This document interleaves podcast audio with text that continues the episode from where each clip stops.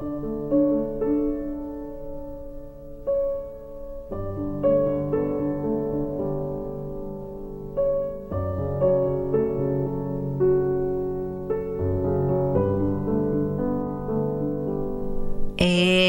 tem muita gente neste momento que vive empurrando a si mesmo para viver.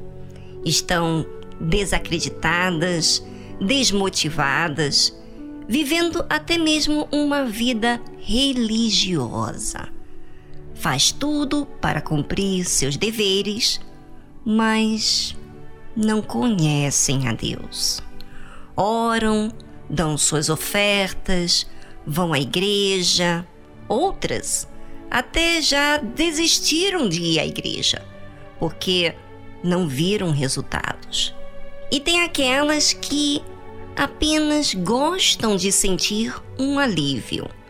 Nunca foram à igreja e pensam que do jeito que estão dá para relevar. Afinal, não creem que existe realmente o sucesso que tanta gente testemunha que acontece. Mas hoje aqui eu quero falar com você, ouvinte, que existe realmente vida, que vai muito além daquilo que se pode ver. Essa vida começa por dentro. E para entender o de dentro, precisamos nos simpatizar com a verdade. Ouça. Jesus disse: E conhecereis a verdade, e a verdade vos libertará no livro de João, capítulo 8, versículo 32. Quando é que eu conhecerei a verdade? Quando eu conhecer o que é justo. Se eu preciso saber o que é justo, então vamos vamos raciocinar aqui. Não estou ciente que estou errada, não é mesmo? E para entender que estou errando, eu tenho que observar aquilo que estou fazendo que não está sendo justo. Pois é, essa é a forma de conhecer a verdade. Jesus sempre nos fala a verdade por meio da palavra dele. Mas sabe o que, que acontece? Eu posso me enganar, achando que estou fazendo o que é certo, porque na minha cabeça estou conforme a minha justiça. O fato é que não estamos tratando da nossa justiça e nem da nossa verdade. Porque, vamos dizer aqui abertamente, a nossa justiça está ligado ao nosso egoísmo. Por exemplo, pensar apenas no seu prazer, no seu bel prazer, e esquecer do seu compromisso da sua responsabilidade de ser mãe, pai ou filho, enfim, o que seja. Não só o seu papel, mas em outros sentidos também.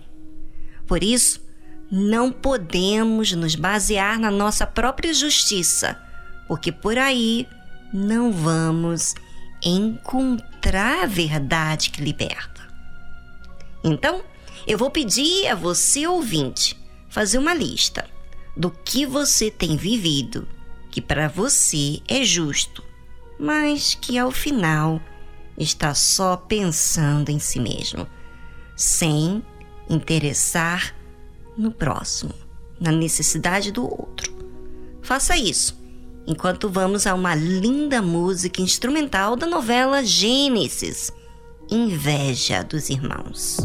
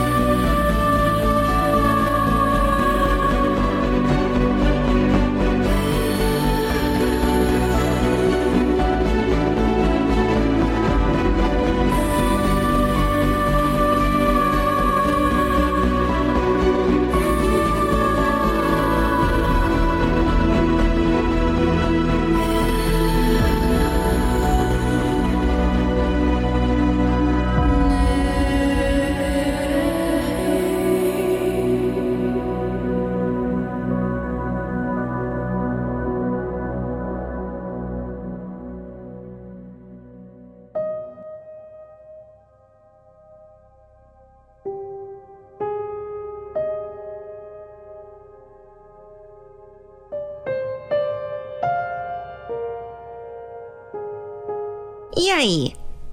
Fez a sua lista? Sim, a lista que faz só você pensar em si mesmo e não no próximo. Ah, teve dificuldade de achar algo? Então, só para você entender que muitas vezes temos apenas a boa impressão de nós mesmos e por isso dificulta muito em ser liberto de ideias erradas que se tem cultivado. Jesus disse: E conhecereis a verdade, e a verdade vos libertará. Tem muita gente amarrada ao passado. É, você aí, você mesmo. Você já se deu conta da vida amarrada e frustrante que você tem vivido? Ou será que você apenas, hum, vamos dizer assim, disfarça fazendo isso ou aquilo? Por favor, pelo amor de Deus, ou a você mesma, seja honesta com você mesmo. Deixe de se enganar nos muitos afazeres ou nas coisas que você faz e acaba até apreciando, porque são coisas benéficas, boas, de qualidade. Tá certo. Você apreciar aquilo que você faz de bem. Isso é bacana, importante. Mas e aquilo que você vive que não te deixa seguir adiante? Sabe, esse conceito, essa ideia, essa forma de ser resistente. O que tem trago para a sua vida? Nada. Ah, sim, tem sim. Apenas tem trago frustração. Só você que não enxerga isso. Ou enxerga, entristece, mas, sabe, você prefere camuflar ou esconder da verdade. Chega disso, ouvinte. Deixe de se iludir. É hora de realmente você se libertar. Se libertar desses anos de igreja ou de um crente desigrejado que vive a vida empurrando com a barriga. Estamos em um momento muito importante na Igreja Universal e que estamos vivendo a fogueira santa, que é santa, de sacrifício. E o sacrifício demanda encarar a verdade como ela é e se sujeitar-se a ela, aceitar, assumir e colocar no altar aquilo que você não quer largar, aquilo que você está preso.